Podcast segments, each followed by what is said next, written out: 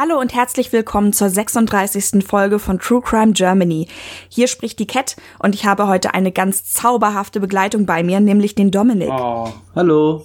Wir werden uns heute mit einem Fall beschäftigen, der sich im Jahr 2006 abgespielt hat, nämlich dem Verschwinden von Frauke Liebs. Doch bevor wir dazu kommen, hat Dominik noch ein paar Infos für euch. Genau, eigentlich nur eine ganz kurze organisatorische Ankündigung. Sandra ist nicht mehr Teil unseres Teams. Das hatte persönliche Gründe, also wir waren uns nicht böse oder so. Aber nur, dass ihr euch wundert, dass sie jetzt künftig nicht mehr bei den Folgen mit dabei ist. Also unser Kernteam ist jetzt wieder zu viert. Es kann natürlich sein, dass wir sie vielleicht bei einem passenden Fall dann nochmal mit dazu holen. Genau, und zu dem heutigen Fall bleibt noch zu sagen, wichtig für die Auflösung und für den Ablauf sind unter anderem SMS-Nachrichten und Telefongespräche, die direkt von dem jeweiligen, von der Person an die Angehörigen geschickt wurden und die zwischen den Angehörigen und der Person stattgefunden haben.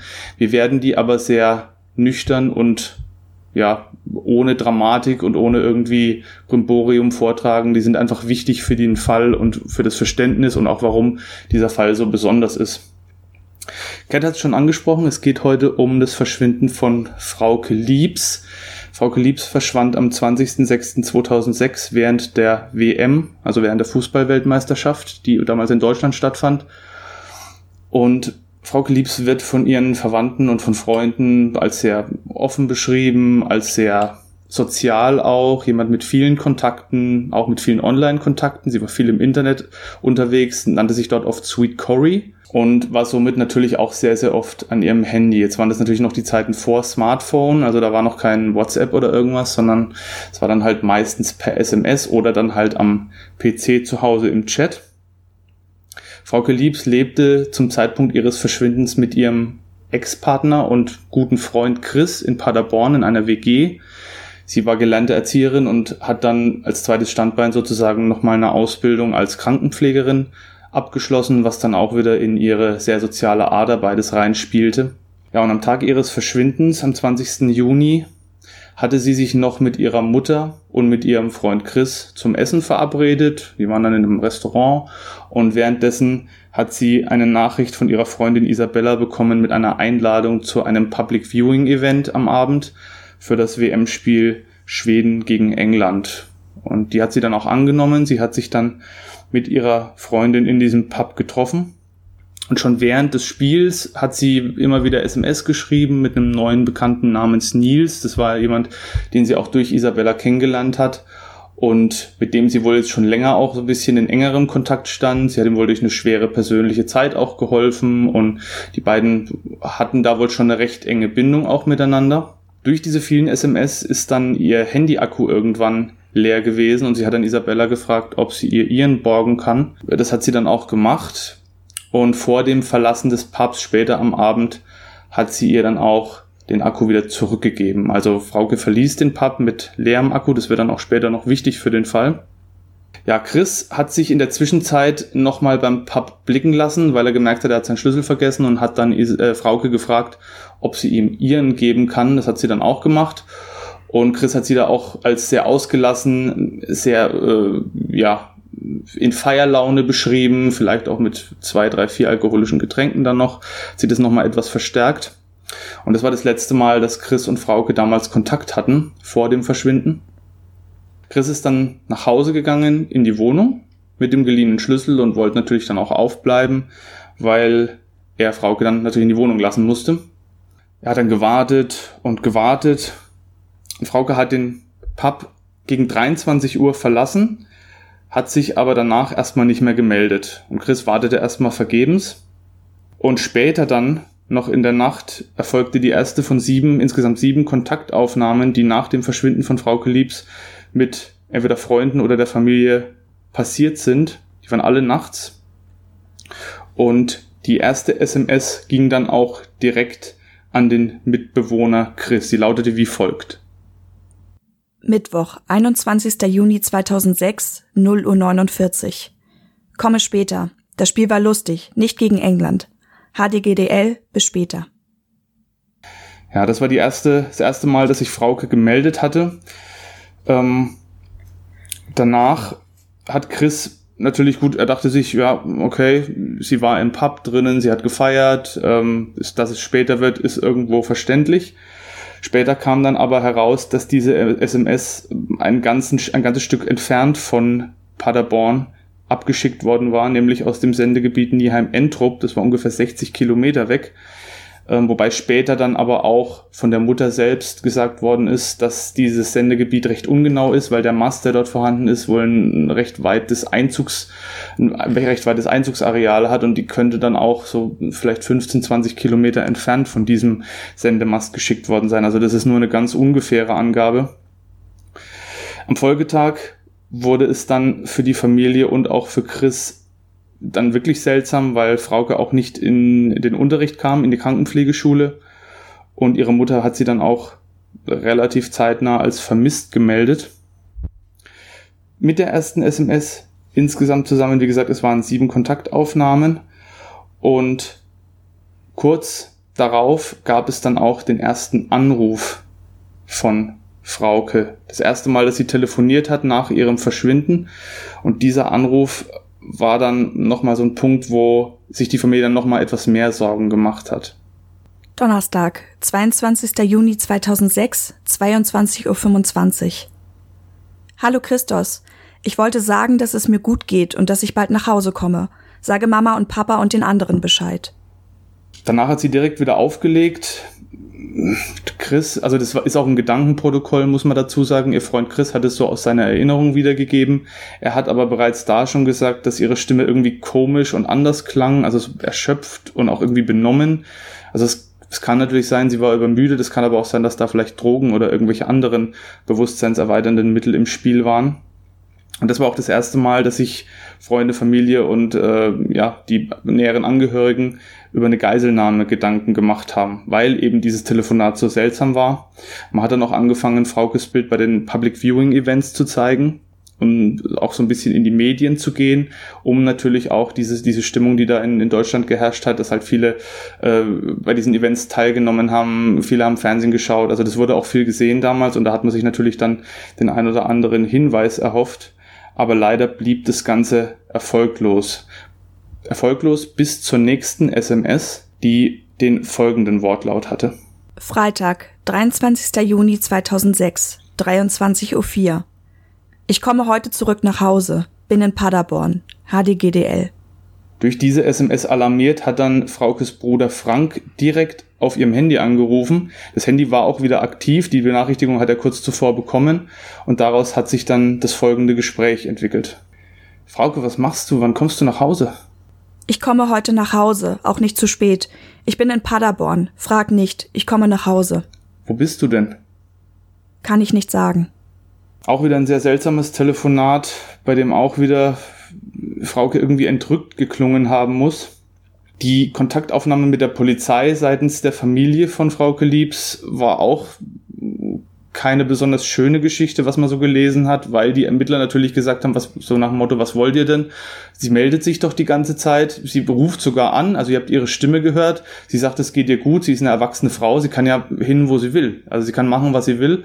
Ähm, wir in der Polizei sehen uns da jetzt nicht in der Pflicht, irgendwas zu unternehmen, wenn eine junge Frau äh, der Meinung ist, sie braucht vielleicht mal eine Auszeit oder irgendwas. Und die Familie hat sich aber schon gedacht, dass es nicht so einfach ist und hat sich dann auch weiterhin bemüht, die Ermittler davon zu überzeugen, dass da vielleicht wirklich ein Verbrechen im Spiel sein könnte.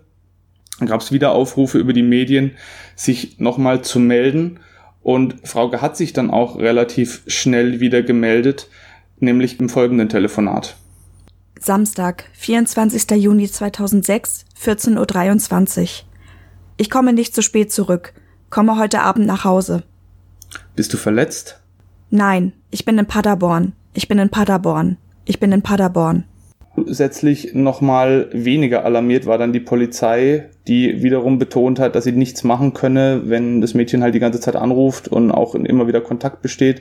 Dann besteht auch kein Handlungsbedarf seitens der Polizei. Es gab dann danach nochmal einen Anruf bei dem Mitbewohner Chris, der wie folgt gelautet hat. Sonntag, 25. Juni 2006, 22.28 Uhr. Komme heute nach Hause. Bist du in Gefahr? Nein. Warum bist du gestern nicht nach Hause gekommen? Kann ich dir erklären. Wo bist du? Erkläre ich dir, wenn ich zu Hause bin. Nach dem Telefonat ist es dann zwei Tage ruhig geblieben. Die Familie war dann immer wieder untereinander in Kontakt, auch mit Chris, um sich auszutauschen. Äh, die Schwester hat dann auch Chris besucht und hat auch dort übernachtet, immer in der Hoffnung, dass Frauke sich melden würde. Und das letzte Mal hat sie sich dann auch gemeldet, nämlich am 27.06., also sieben Tage nach ihrem Verschwinden. Auch wieder spät abends. Es war wieder ein Telefonat mit dem folgenden Wortlaut. Dienstag, 27. Juni 2006, 23.24 Uhr. Hallo Chrissy, mir geht es gut. Wo bist du? Kann ich nicht sagen. Komm doch nach Hause. Nein, das geht nicht. Warum denn nicht? Kann ich dir nicht sagen. Wirst du festgehalten? Ja, nein, nein. Hast du Angst? Nein. Wer ist bei dir? Kann ich dir nicht sagen. Bist du müde? Ja, sehr müde. Weißt du, dass die Polizei nach dir sucht? Ja, ich weiß. Woher weißt du das? Ich bin ja fast eine Woche weg. Warum bist du denn weg? Das weißt du doch, Chris. Nein, hast du einen anderen Typen kennengelernt? Du weißt doch, dass ich nicht wegen dem Typen eine Woche wegbleibe. Du kennst mich doch. Karen ist bei mir. Wir machen uns alle Sorgen. Sind Mama und Papa auch da? Die waren hier. Sag ihnen, dass ich sie ganz doll liebe. Wann kommst du zurück? Ich weiß nicht. Warum bist du nicht gekommen, obwohl du gesagt hast, dass du heute zurückkommst? Erklär ich dir später. Soll ich dich abholen? Nein, das geht nicht. Können wir uns irgendwo treffen? Das geht nicht. Wo bist du? Mama. Wo bist du? Mama. Wo bist du? Mama. Wann meldest du dich? Weiß ich noch nicht. Melde dich doch wenigstens einmal am Tag. Habe ich die anderen Tage auch gemacht. Ich war sehr traurig, dass du dich gestern nicht gemeldet hast. Ja, ich weiß, dass du sehr traurig warst. Gib mir Karen bitte. Ab hier übernimmt dann die Schwester. Bitte frag mich nicht aus. Hast du Angst, nach Hause zu kommen? Nein. Wir räumen auch die Wohnung und keiner fragt dich, was passiert ist. Komm doch wieder. Das geht nicht, ich lebe noch. Bist du mit einer oder mit mehreren Personen zusammen? Bitte frag mich nicht. Ich würde gerne bei euch sein. Ich würde gerne nach Hause. Hier hat dann Chris wieder übernommen. Melde dich wenigstens einmal am Tag. Ja, mache ich. Ciao. Bis bald. Ciao, bis bald waren dann auch die letzten Worte, die Chris oder jemand anderes von Frauke Liebs gehört hat, weil danach die Kontaktaufnahme abgebrochen ist. Man hat dann erstmal nichts mehr von ihr gehört. Ja, Verzweiflung machte sich natürlich zunehmend breit. Viele, viele Fragen gab es dadurch, durch diese äh, sehr kryptischen Telefonate auch. Ja, man, man wusste sich eigentlich nicht wirklich zu helfen. Keiner wusste so richtig, was man tun sollte.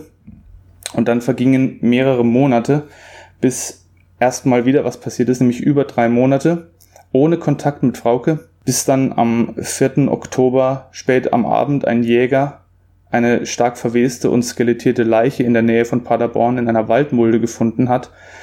Die Waldmulde befand sich ein bisschen abseits von der Landstraße 817. Das ganze Gebiet hieß Totengrund, was natürlich auch so ein bisschen makaber ist. Und die Leiche wurde dann als die von Frau Liebs identifiziert. Sie hat noch die Kleidung getragen, die sie am Tag ihres Verschwindens anhatte. Man konnte noch feststellen, dass der Fund und der Tatort nicht übereinstimmen. Also da, wo man sie gefunden hat, das war nicht der Ort, an dem sie vermutlich ermordet worden ist. Aber natürlich auch aufgrund der großen Hitze, der extremen Witterung, dann gab es noch Tiere in dem Bereich. Man konnte halt nichts mehr feststellen an der Leiche. Es gab keine, keine Spuren von Gewalt an den Knochen. Es gab auch irgendwie keine anderen Anzeichen auf ein Gewaltverbrechen. Aber die Vermutung liegt halt nahe durch den ganzen Ablauf dieses Falls, dass es sich doch um Mord gehandelt haben muss. Die Bestattung von Frau Liebs hat dann am 27.10. auf dem Lübecker Friedhof stattgefunden. Es gab auch eine Gedenkstätte und Cat hat jetzt noch mal so ein bisschen was zu den Hintergründen vom Fall. Genau, also insgesamt war es im Jahr 2006 so, dass insgesamt neun Monate lang eine elfköpfige Sonderkommission die Spuren ausgewertet hat. Es wurden insgesamt über 700 zusammengetragen und man hat auch über 1000 Menschen befragt, um Frauke wiederzufinden. Ein weiterer Schritt bei diesen Sachen ist eben auch dann an die Presse zu gehen. Das geschah zum Beispiel, als im November 2006 bei Aktenzeichen XY der Fall Frauke Liebs besprochen wurde.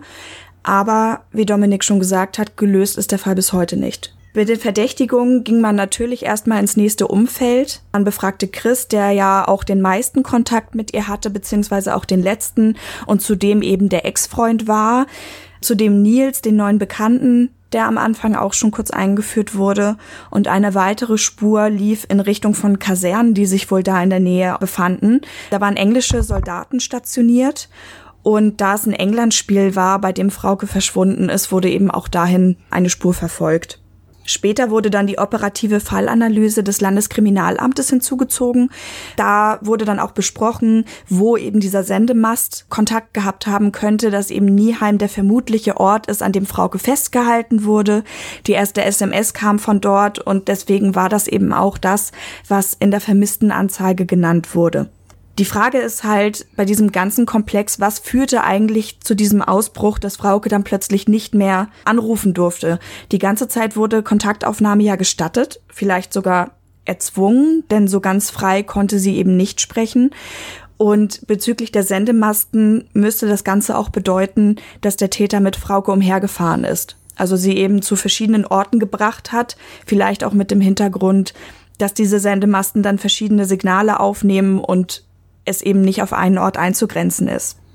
Ich fand es auch so seltsam, weil ja ähm, die erste Kontaktaufnahme per SMS mit Chris, die gab es ja irgendwann gegen 1 Uhr nachts und sie hat ja irgendwann um ja, so gegen 23 Uhr den Pub verlassen. Also so schnell kann sie sich ja zu Fuß auch gar nicht von ihrer Heimat entfernt haben, wo dann diese SMS eben herstammte. Das heißt, sie muss ja irgendwo auf dem, auf dem Nachhauseweg oder kurz nachdem sie den Pub verlassen hatte, in irgendein Auto gestiegen sein vermutlich auch freiwillig, so wie es äh, angenommen wird. Und irgendwer, das war das, was ich vorhin erwähnt habe, irgendwer muss ihr ja auch einen Handy-Akku gegeben haben oder irgendwie eine andere Möglichkeit, ihr Handy zu laden, weil sie hat ja, wie gesagt, keinen Saft mehr im Akku gehabt, als sie den Pub verlassen hat. Also das ist auch nochmal sowas. Die SMS kamen ja von ihrem Handy, also sie hat auch nicht ein fremdes Handy oder irgendwas genommen. Es kann natürlich sein, dass sie vielleicht die SIM-Karte oder irgendwas raus hat und in ein anderes Handy rein. Das wäre noch eine Option.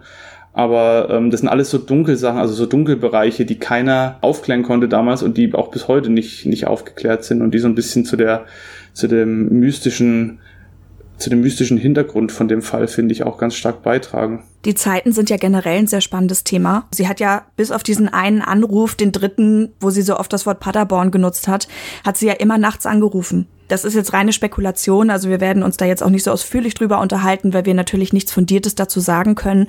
Aber wenn man in Betracht zieht, dass der Täter mit ihr umhergefahren sein muss, vielleicht deswegen gerade die nächtlichen Telefonate, weil man da eher unerkannt bleiben kann. Und das einzige Mal, wo sie sich tagsüber gemeldet hat, das war kurz nachdem ihre Bilder beim Public Viewing gezeigt wurden.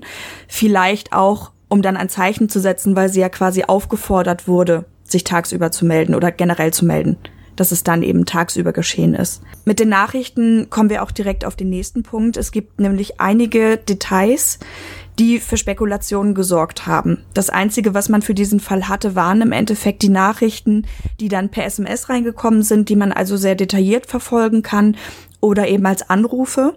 Das hat Dominik am Anfang schon angedeutet. Die ganzen Sachen, die wir jetzt vorgetragen haben, sind Gedächtnisprotokolle, weil man diese Anrufe natürlich nicht mit aufgezeichnet hat. Das heißt, es kann natürlich geringe Abweichungen geben. Innerhalb dieser Texte gibt es aber eben ein paar Details, auf die ich jetzt nochmal eingehen möchte.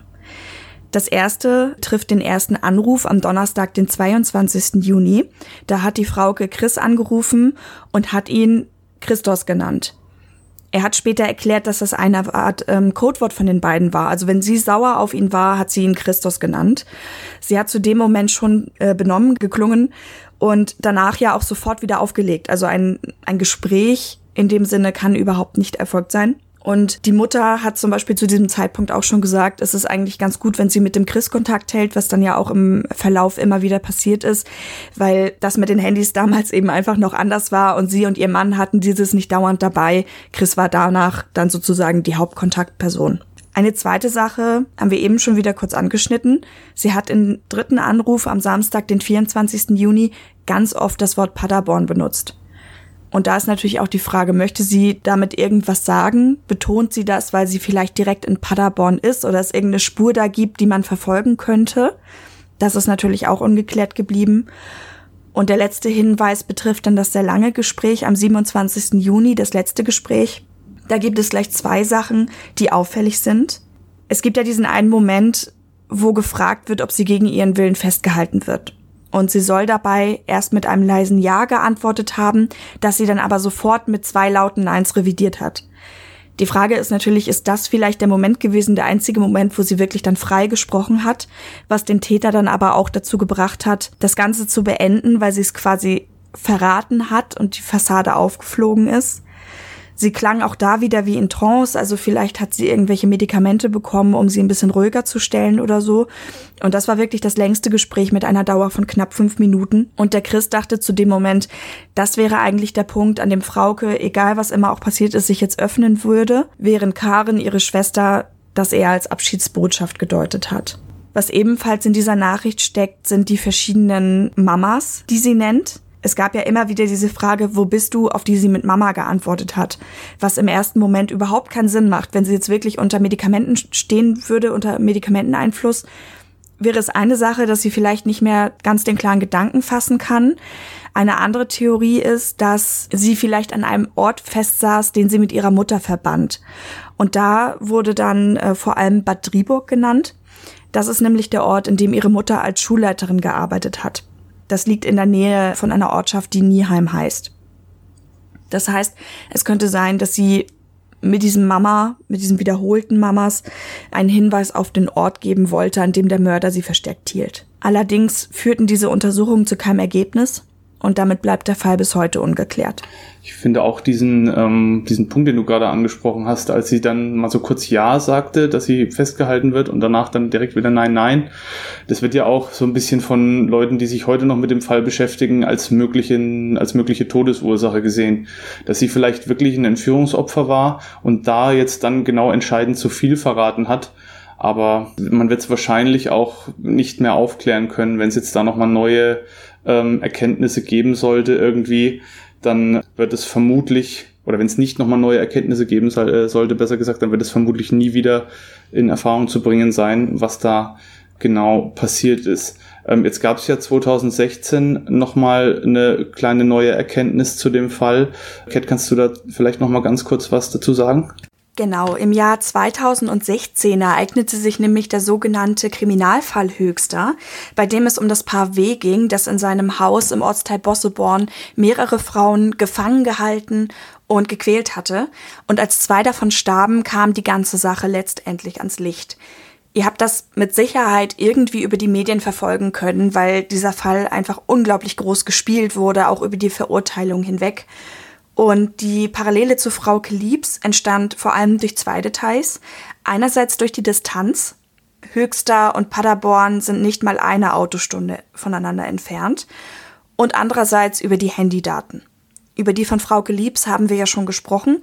Natürlich wurde bei der Ermittlung auch die von Wilfried W. analysiert und man kam darauf, dass die Handys der beiden im Jahr 2006 irgendwie in der Nähe voneinander gewesen sein müssen.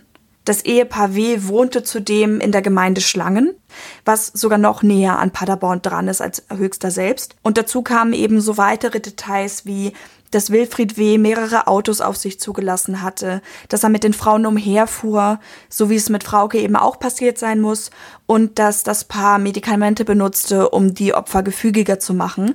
Und wenn man überlegt, wie benebelt Frauke gesprochen haben soll, kann das natürlich auch eine Möglichkeit sein. Allerdings gab es eben auch Details, wie vor allem die Kontaktaufnahmen und das Motiv selbst, die überhaupt nicht übereinstimmten und damit legte man die Parallele auch schnell wieder ad acta.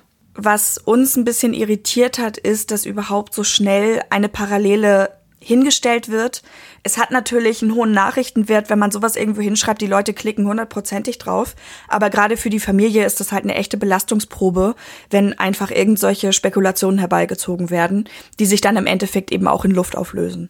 Die Mutter hat auch selber in einem Interview gesagt, dass das für sie, glaube ich, nicht unbedingt so die perfekt, also was heißt perfekte, aber die, die wünschenswerteste Auflösung von diesem Fall gewesen wäre, wenn sich dann herausgestellt hätte, dass Frauke vielleicht von so einem verrückten Paar da zu Tode gequält worden ist. Also kann ich mir auch vorstellen, dass das vielleicht als, als Mutter oder als generell als Elternteil äh, nicht unbedingt so wünschenswert ist, ob es ihr dann jetzt mit dem, mit diesem, mit dieser Ungewissheit besser geht ist schwierig. Es gibt noch ein Radiointerview von ihr, was man sich anhören kann, auch auf YouTube aus dem Jahr 2016, als es dann ähm, war.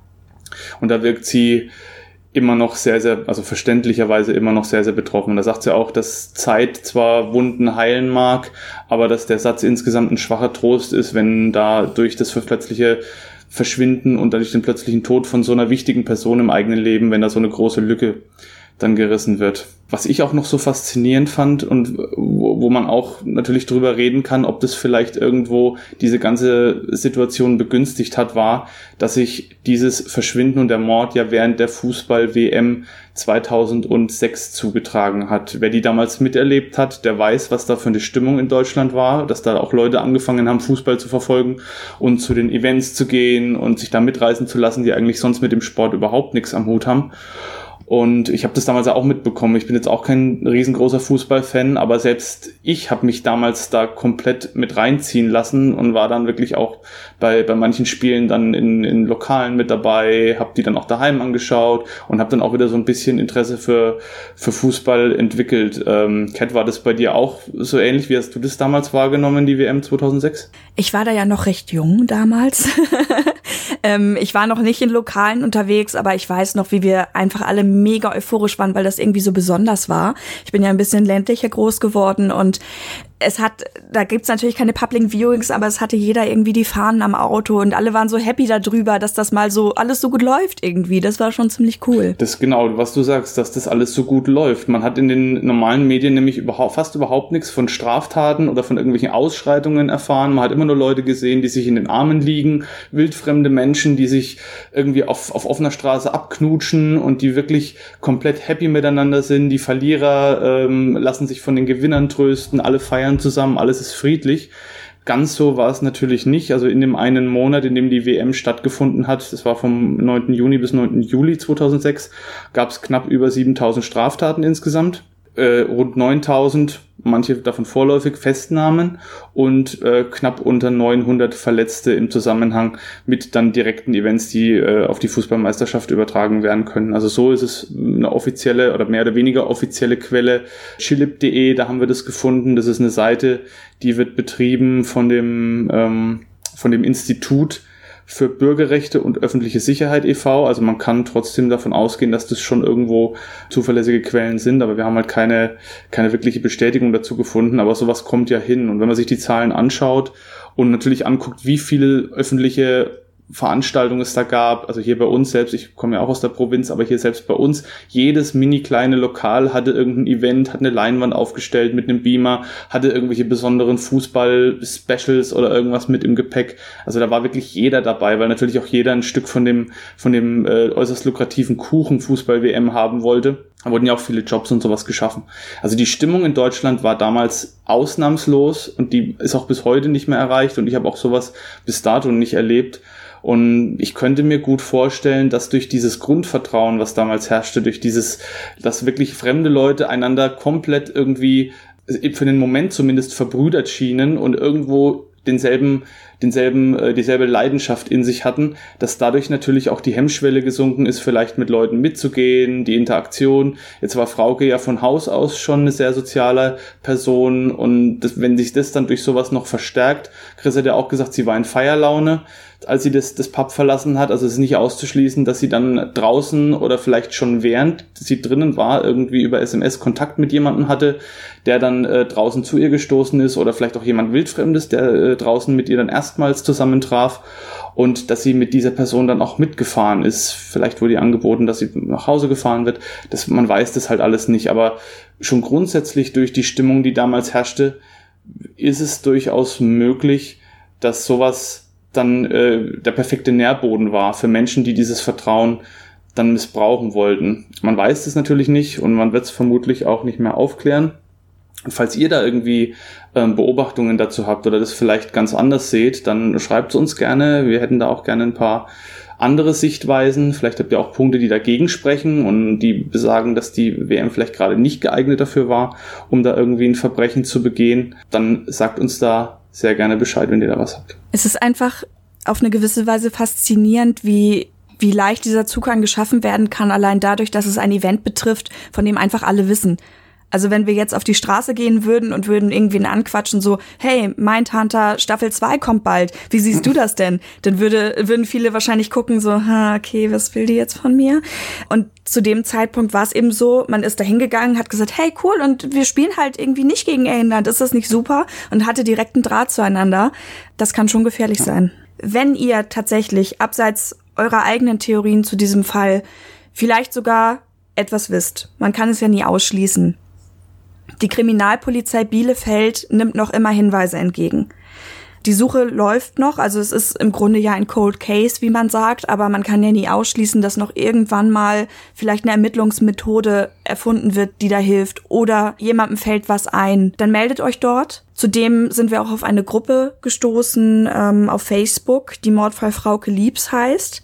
Und auch da werden so ein paar Sachen diskutiert, recherchiert und vor allem gibt es zu dem Fall auch immer wieder Updates. Das heißt, wenn irgendwas der, in der Presse dazu erscheint, dann äh, teilen die Leute das da drin und halten so im Grunde diese Suche auch am Leben. Falls ihr euch das mal genauer anschauen wollt, auch hier nochmal ein kleiner Hinweis von uns. So, Dominik, hast du noch ein paar Abschlussworte zu sagen? Ja, also zunächst mal wieder vielen Dank für das Feedback, was wir immer wieder auf verschiedenen Kanälen bekommen. Das reißt ja nie ab, auch wenn es mal ein bisschen länger bis zur nächsten Folge dauert. Also wirklich, wirklich vielen Dank dafür. Ähm, lasst, behaltet es auch gerne bei, schreibt uns gerne, was euch gefällt und vor allem auch, was euch nicht gefällt am Cast. Teilt uns das weiterhin gerne mit. Und ansonsten danke ich euch schon mal fürs Zuhören und verabschiede mich bis zur nächsten Folge. Genau, ich wünsche euch natürlich auch alles Gute. Wir hören uns dann bald wieder. Und wie Chris zum Abschluss immer so schön sagt, bleibt sicher. Tschüss.